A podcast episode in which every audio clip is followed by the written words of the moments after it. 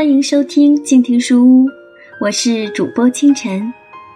今天我们继续来读佩蓉教孩子学礼仪。上一章我们读到真正的绅士是如何培养出来的，今天我们来读淑女是如何培养的。关于淑女，我记得在我成长过程中，只要看到电影中。无助的公主等着她的王子来救她时，就对那些过于柔弱而不能让自己走出困境，结果不得不依靠男人的女孩们心生怜悯。实际上，我对自己如此自立自强，能够控制自己的处境这一事实颇为自豪。不过，我也意识到，因为从不需要别人的帮助，我竟然感到非常孤独和疲惫。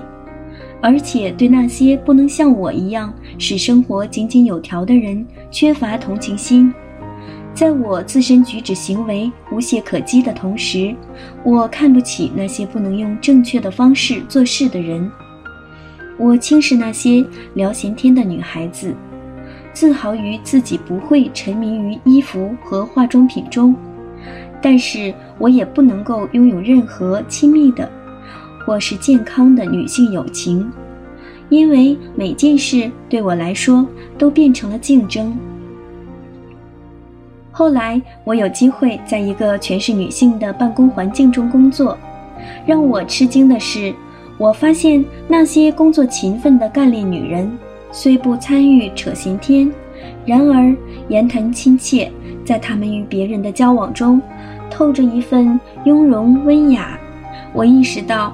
成为一个淑女，并不意味着放弃自己的女性特质，或者变成一个柔弱无助的人，而是要欣然接受自己全部的女性特质。怎样做才算一个淑女？成为一个真正的淑女，始于自尊自重，并要欣赏那些使她有别于异性的特质。这种想法。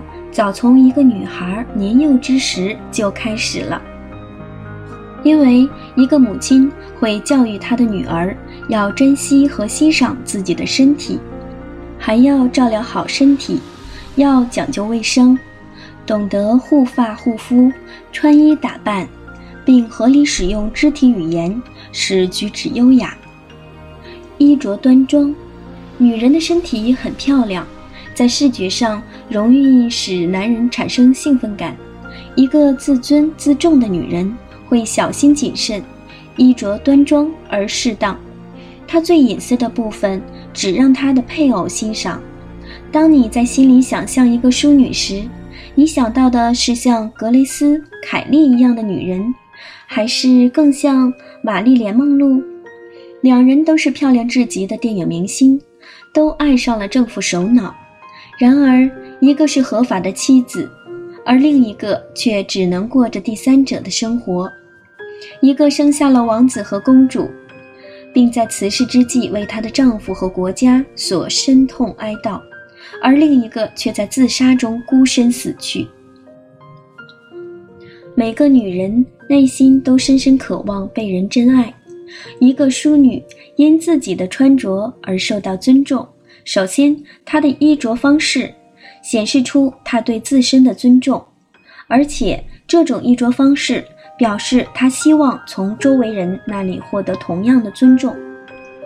一个女人穿得过于暴露，就贬低了公众的审美，从而也就贬低了她自身的价值。穿着端庄而适当，不需要太寒酸或太奢华。一个穿着简单又不昂贵的衣服，但举止优雅而有尊严的女人，比那些全身挂满了昂贵标签、缀满了闪亮纽扣的女人更美丽动人。曾听说过这样一句话：一个人在四十岁以前的长相是父母给的，但是在四十岁以后的长相就是靠自己打扮的。虽然一个女士长得很平凡。但是，要是她的内心充满喜乐，经常用欣赏的态度来看待周围的事和人，她就会显得特别美。四十岁以前，女孩子培养的是外在的仪表，但是她对自己的珍惜会慢慢的渗透到心灵的每一个方面。四十岁以后的美丽是从内心发出来的光，远远超越了她的外表。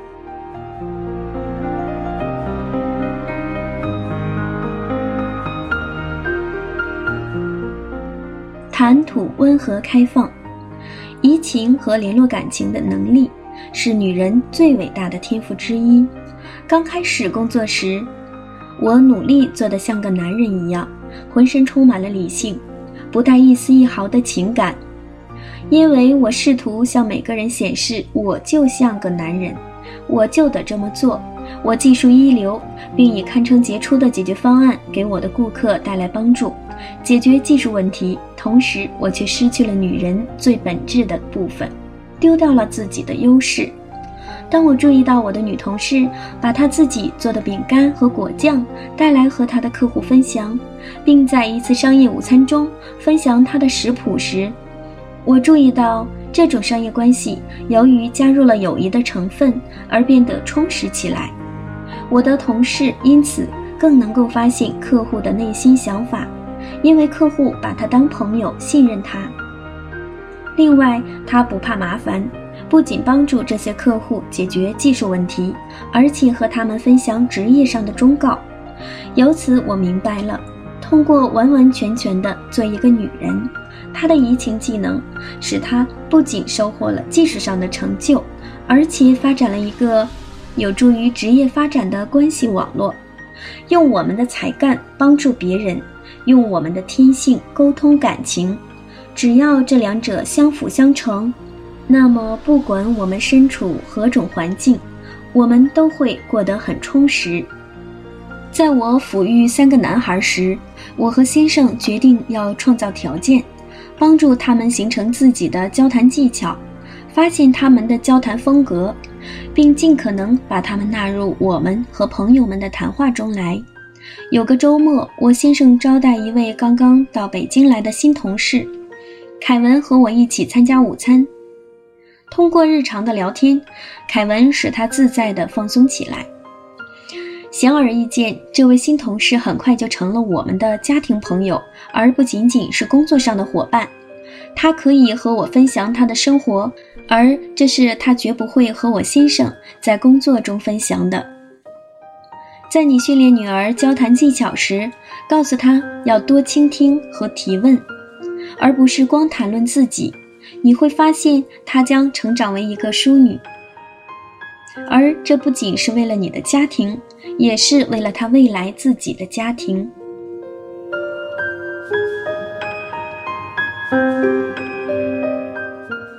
今天的书就读到这里，下期我们将继续来读淑女应具备的其他品格。我是主播清晨，感谢收听本期节目，下期再见。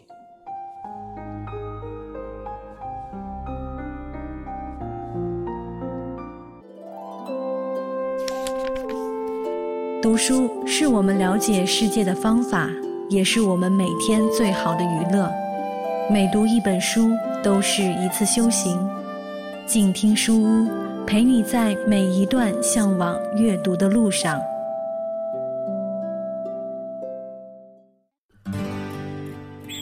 远方自由的雪山，我们要走多远？在沸腾的世界中，哪里有长满苔藓的清泉？在一世枯荣的树下，你是否看过日落时金黄色的海？漫天飞雪的时刻，你愿意和谁围坐在炉边，谈谈心事，聊聊天？